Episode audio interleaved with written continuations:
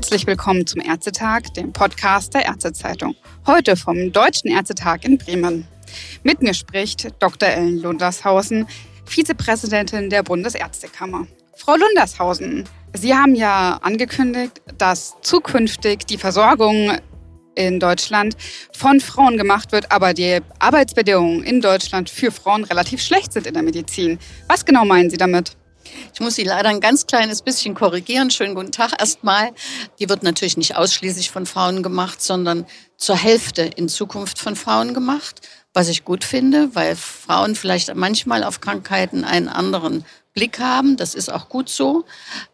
Aber es ist halt so, dass sowohl die Karrierechancen als auch die Vereinbarkeit von diesem ja recht anspruchsvollen, zeitlich anspruchsvollen Beruf und der Betreuung von Kindern, von, der, von den Aufgaben in der Familie relativ schlecht in Deutschland geregelt ist. Betrifft das nicht auch Väter zum Beispiel? Selbstverständlich betrifft das auch Väter. Aber Sie können sich ja mal in Krankenhäusern bei den entsprechenden leitenden Ärzten, Chefärzten umhören, wen man lieber einstellt, einen Mann oder eine Frau. Und dann wird sich sehr schnell zeigen, dass es da Ressentiments gibt, weil Frauen natürlich ausfallen, weil sie Mütter werden, was aber ja ganz normal ist. Und ich glaube, da braucht man entsprechende Bedingungen, dass Frauen ihre Arbeit gut ausführen können und dass es auch akzeptiert wird, dass sie einen bestimmten Lebensabschnitt haben, bei dem sie sich natürlich mehr auf die mütterliche Tätigkeit beziehen müssen als das Männer müssen. Aber natürlich nehmen Väter heute eine ähnliche Rolle ein. Wer ist es nicht ein größeres Problem in der Medizin, dass die Work-Life-Balance ein bisschen abschreckend ist von der Arbeit?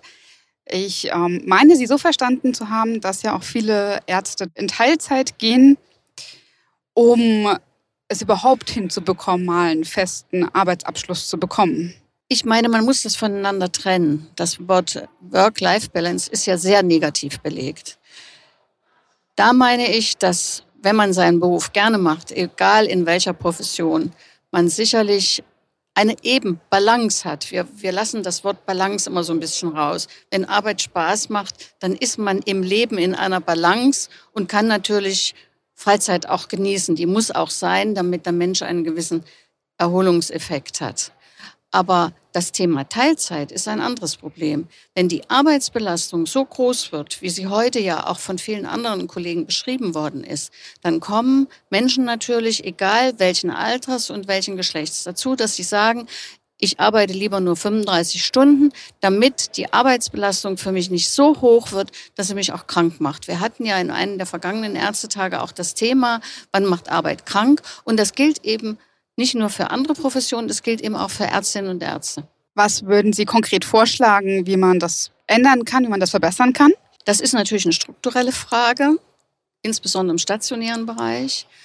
Da kann man sicher vieles anders organisieren. Das würde jetzt vielleicht auch ein bisschen zu weit führen. Da gibt es Krankenhausstrukturen und, und in, hohe Inanspruchnahme an, an jeder Ecke die man hat, ist ein Krankenhaus, wo wieder Ärzte sind. Da muss man strukturelle Veränderungen vornehmen, dass die Arbeitsbelastung nicht mehr so hoch ist. Da hilft uns sicher auch in Zukunft die Digitalisierung. Ähm, ja, gibt es viele Faktoren, die da eine Rolle spielen, wo man angreifen kann, wo auch Politik gefragt ist, uns zu unterstützen. Das sind Finanzierungen von Krankenhäusern.